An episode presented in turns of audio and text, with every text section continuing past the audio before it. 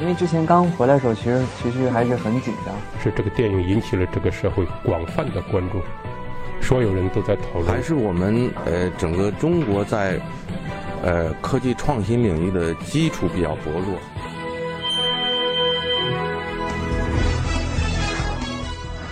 影响有影响力的人，中国新闻周刊。困境，万家文化公告显示。二零一六年，万家电竞公司实现归属于少数股东的损益为亏损一千零七十三点七二万元。二零一七年半年报显示，当期归属于少数股东的损益为亏损约二百一十五万元，负债合计约为四千八百一十二点七万元。其实，从二零一六年十一月以来，万家文化就没有再给万家电竞提供过资金。此后的一年中，毛侃侃先是拿出自己所有积蓄抵押车房。后来只能通过跟朋友借款维持公司运营。二零一六年底，明星赵薇旗下的西藏棱威传媒宣布出资三十亿元控股万家文化，将专注于文化娱乐产业。如果收购成立，子公司万家电竞将受到新公司的融资支持而受益。公告发布之后，确实有多家基金与毛侃侃表达过投资意向，但此后不久。监管部门便频频发函询问这次重大重组事宜的相关细节，最终这桩超五十倍杠杆的收购大案被证监会叫停。证监会对万家文化发出调查通知书，万家文化股价从最高处被腰斩百分之六七十，上市公司被立案调查，谁也不知道什么时候会有怎样的结论。在此期间，万家电竞曾有两个月没有发放工资。公司向员工解释了融资的情况，也受到上市公司的影响。因为员工对老毛本人还是非常认可，所以基本人员流动不大。二零一七年八月四日，万家文化发布公告，因祥源控股整体收购持股百分之三十点五二的大股东万好万家集团，万家文化的实际控制人发生变更。随后，公司亦更名为祥源文化。据网络公开的毛侃侃与祥源文化。账务负责人封国昌的来往邮件显示，上市公司的主营业务已经转变为互联网文化和互联网金融，持续亏损的游戏电竞业务不符合祥源文化的发展战略，希望尽快处理掉万家电竞的股份，这样就可以甩掉万家电竞的近七千万负债，有利于财报的呈现。上市公司甚至希望以亿元转让所有股份给毛侃侃。看到这点，你就能想象到他们想甩锅的急切心情吧？他们唯一的目的就是想把财报做好看。毛侃侃在邮件回复中则预测，得二到三个季度，万家电竞至少要做到两款在研发产品的签约，一款产品尽快上线并产生运营数据。这两款游戏中，一款瞄准阿里游戏，一款瞄准和腾讯签约。他还说，只要腾讯能签约其中一款，则公司估值不会低于三亿元。按照目前工作进度，最重要的两款游戏产品即将在十月底可以拿出和发行商商务谈判的版本，能保证一个产品在明年一二季度前后上线。但在双方沟通了两个月后，毛侃侃发现，虽然对方态度诚恳，却没有任何实际落地的可能。讲真的，我没有看到任何实际意义上的配合。九月底，毛侃侃又去借了一笔钱，优先保证员工十月份的工资发放。五险一金和办公室房租，但上市公司以毛侃侃借款的利息不能超过上市公司借款的利息为由，让他把钱原路退回。民营公司借款怎么可能比上市公司的借款利息低呢？你不借钱，我们没话说；我们自己借钱，你也不给走账，这明显是只给我们公司一条死路。我们的两款游戏产品当时只需要最多两个月时间就可以给发行商签约了，但上市公司各种不配合，让我们很痛苦。据公司前 CEO 蔡明介绍，这期间毛侃侃还带着上海一家基金负责人到上市公司面谈了至少两轮。基金方面提出的条件是，上市公司出一小部分现金，基金公司出一大部分现金，作为对万家电竞的投资。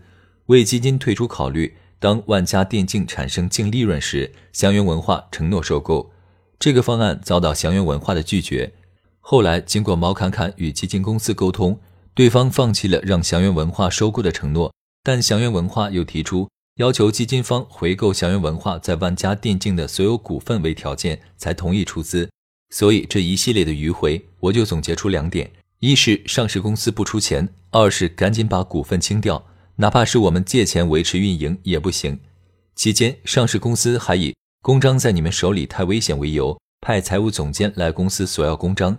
他们的理由就是怕我们借钱，还口口声声说不干涉我们的经营。这是老毛一直不能接受的事情。蔡明对中国新闻周刊说：“老毛一直跟我说，没见过上市公司这么孙子的，一直说配合，但能配合成这样，他们就是想让公司破产清算。”二零一七年十月中旬，万家电竞公司进入破产清算程序。此时，因为毛侃侃的借款被退回，员工又有两个月的工资没有发放。虽然上市公司表示愿意拿出一百万的资金解决员工安置问题，但这只是杯水车薪。毛侃侃与祥源文化财务负责人高总在咖啡馆商量解决办法。随后，高总代表上市公司到万家电竞公司传达意见。在毛侃侃不在的情况下，高总到公司对员工说：“这些钱应该老毛来承担，上市公司已经没有义务了。”很快，毛侃侃就赶到公司，揪着高总的衣领说：“你把刚才的话再说一遍，你刚才跟我怎么说的？”高又改口说：“当时上市公司也应该承担责任。”十月三十一日，员工到北京市朝阳区人事争议仲裁委员会申请仲裁。毛侃侃在朋友圈写道：“我可以讲个特别好的故事给媒体，就是讲上市公司如何换了股东就不履行协议了，如何永远口头支持你，然后帮倒忙。”二级市场的朋友，如果愿意听，我给大家好好讲讲。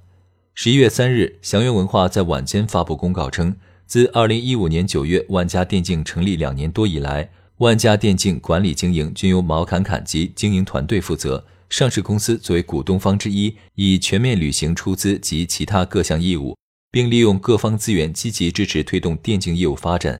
由于万家电竞各项工作未能达到预期目标。经营持续亏损，且经营团队也未能实现新的融资，导致万家电竞经营困难。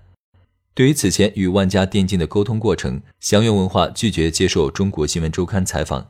此前，祥源文化老总接手万家文化时，也对孔德勇、万家文化原实际控制人承诺会支持万家电竞，但具体到下面对接的人就是这个态度。记者随后致电孔德勇，对方以不方便说为由拒绝接受采访。我不愿撕，可是不撕能怎么办呢？万家电竞的办公地点在望京的成营中心，毛侃侃在这里租用的办公室占地七百多平方米，每天的租金要五千多元。他自己就租住在公司背后的小区里，只要五分钟就可以步行到公司。在毛侃侃与祥云文化矛盾公开后，后者曾回应万家电竞亏损和融资无果，意图指出这才是引发万家电竞问题的根源。但毛侃侃认为。研发公司前期肯定是要亏钱的，并非原罪。至于融资受阻，则是祥源文化要求在一个极不可能的短时间内，希望有人先接盘老股，再对我们增资扩股的方案做出考虑。对此，他认为确实难以做到实操。游戏项目的整体流程一般是要经历研发、测试、签约、再调试、发行、分账回款等环节。万家电竞研发的两款手机游戏，由公司股东之一蔡明负责整体研发。毛侃侃在前期除了负责女团业务外，还负责公司的融资事宜。据蔡明介绍，这是两款比较有创新点的游戏，其中一款是基于同道大叔的 IP 授权制作的强社交属性的恋爱养成游戏，创新点在于更强的社交属性，所以在与拥有强大用户群的甲方沟通时会更有卖点。另一款是名为《余烬战争二》的 RTS 及战略类游戏，更讲究游戏的策略性。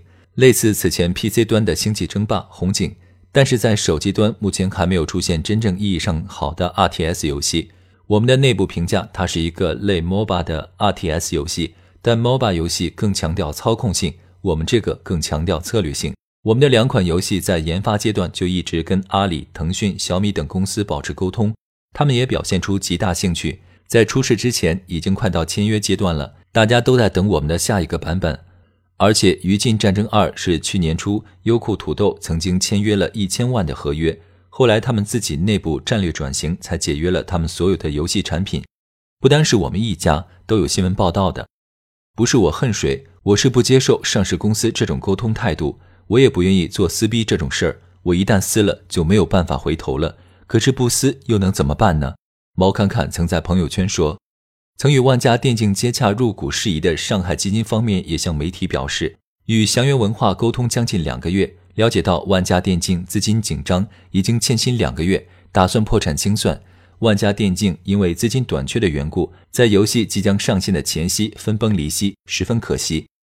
二零一七年十一月，毛侃侃在接受媒体记者采访时，兜里只剩下十几万元，用来缴借款的利息。万家电竞账上只有一千多元，交电费都不够。公司办公室已经关闭。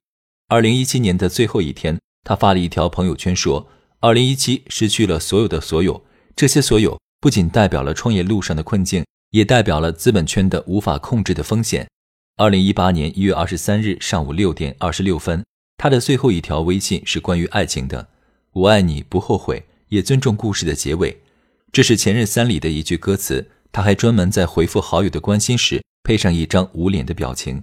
毛侃侃除了多次提到希望对得起员工，还多次提到理想等借钱给他的朋友。理想是第一个给我微信让我不用着急还钱的。他说。把我放在最后，不还都无所谓。李想在微信朋友圈写道：“他是身边所有好友心中最仗义的那个，没有之一。生活中，他永远是第一个出来帮朋友扛事，没有目的，不求回报。创业中，他背负了所有属于他以及完全不属于他的责任。身边小有成就的人很多，但分量最重的那个哥们儿毛侃侃是唯一。